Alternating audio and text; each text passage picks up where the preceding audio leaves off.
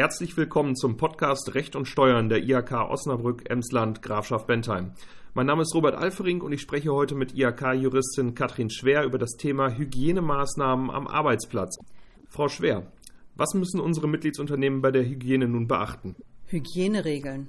Ein Begriff, den wir bisher in erster Linie Krankenhäusern, Sanitätshandel und Laboren zugeordnet hätten, betrifft plötzlich durch die Corona-Pandemie jedes Unternehmen, egal ob es der kleine Dienstleister ist oder das große Industrieunternehmen und äh, alle Handelsunternehmen dazwischen und alle Gastronomie sowieso. Während die Wirtschaft nun stufenweise wieder hochfährt, kommen in die IHK viele Fragen, wie in den einzelnen Bereichen eines Unternehmens die Hygieneregeln am besten umgesetzt werden, wie Sie als Unternehmensführung am besten dafür sorgen können, dass Ihre Mitarbeiter gesund bleiben und damit auch dafür, dass Ihre wichtigen Arbeitskräfte nicht ausfallen und Sie als Unternehmen nicht mehr als nötig von der Krise betroffen werden. Im Folgenden möchte ich Ihnen im Wesentlichen den Arbeitsschutzstandard vorstellen, den das Bundesministerium für Arbeit und Soziales kürzlich für die, das Arbeiten in der Pandemie veröffentlicht hat. Dabei lassen sich die Regeln in einem Prinzip ganz klar zusammenfassen. 1,50 Meter Abstand, überall, jederzeit, zu allen Kollegen, genauso wie zu allen Kunden, sonst Maske. Bis sie wirklich dazu kommen, dass sie ihren Mitarbeitern im Betrieb eine Maskenpflicht auferlegen müssen während der Alltagsarbeit, ist allerdings zum Glück eine Fülle von Ideen äh, dazwischen, die sie einsetzen können, um das besser zu regeln. Der erste Schritt ist also, Sie als Arbeitgeber sind zuständig. Das heißt, gehen Sie durch den Betrieb, nehmen Sie auf, an welchen Stellen bei Ihnen im Betrieb sich die Mitarbeiter nahe kommen. Dabei gibt es von Seiten des Arbeitsministeriums eine große Priorisierung. Schicken Sie alle Mitarbeiter, bei deren Arbeit es möglich ist, ins Homeoffice, dann haben Sie mit dem Infektionsschutz an dieser Stelle schon mal kein Problem mehr. Nutzen Sie die technischen Möglichkeiten von Videokonferenzen und äh, Telefonkonferenzen, um Dienstreisen und Präsenzveranstaltungen so weit eben möglich zu reduzieren. Das alles haben Sie längst gemacht. Jetzt geht es um die Leute, die tatsächlich in den Betrieb kommen. Gut. 1,50 Meter Abstand zwischen Nase und Nase oder Rücken und Rücken an den Arbeitsplätzen sind einzuhalten. Das heißt, Sie können eigene Abtrennungen errichten. Sie können vorhandene Pinnwände aus dem Konferenzbereich zwischen Schreibtische stellen. Sie können Folien spannen oder Plexiglas bestellen, wenn Sie das haben. Ähm, oder die Arbeitsplätze weiter auseinanderrücken, andere Räume, Besprechungsräume in, übergangsweise in Büros verwandeln, etc. Das Schöne an dem Arbeitsschutzstandard ist, dass er Ihnen keine detaillierten Vorgaben macht, sondern dass er die Grundsätze schildert und ihnen die Möglichkeit überlässt, individuell nach den Gegebenheiten genau ihres Betriebs und nach den Möglichkeiten, die genau ihnen zur Verfügung stehen, das Abstandsgebot möglichst flächendeckend umzusetzen. Wenn Sie durch technische Maßnahmen wie Abtrennungen nicht mehr weiterkommen, bleibt als nächstes die Möglichkeit, die Arbeitszeiten zu entzerren. Das kann genauso durch eine Aufhebung der äh, Präsenzzeiten äh, durch eine Verschiebung der Gleitzeitkorridore geschehen, wie im Produktionsbetrieb es uns schon viele Unternehmen vormachen, die seit Wochen äh, plötzlich einen Zweischichtbetrieb haben.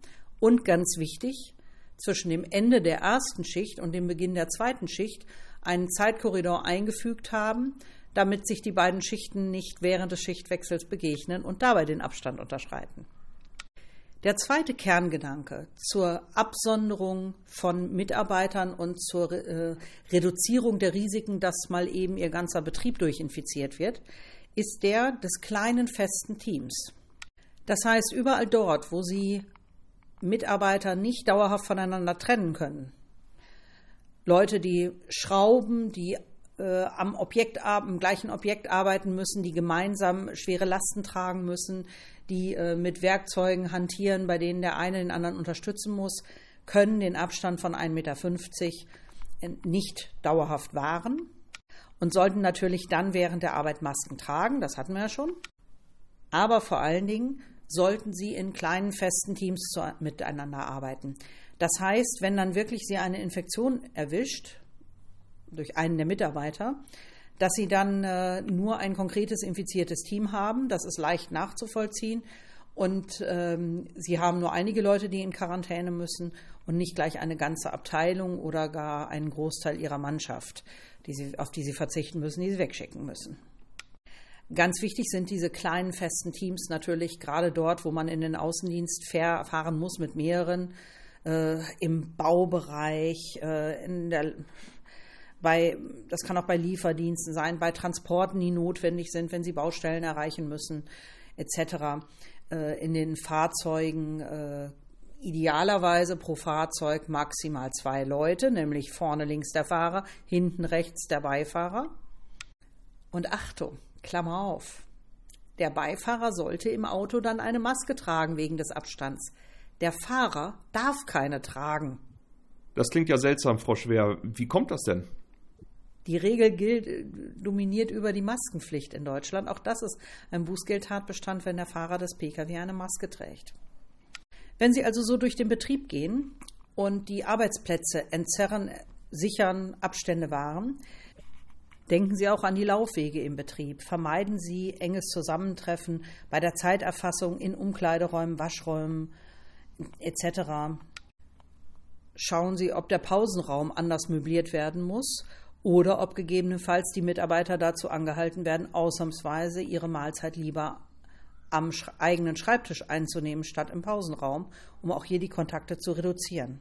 Muss ich als Unternehmer denn jedem Mitarbeiter Maske und Desinfektionsmittel zur Verfügung stellen, Frau Schwer?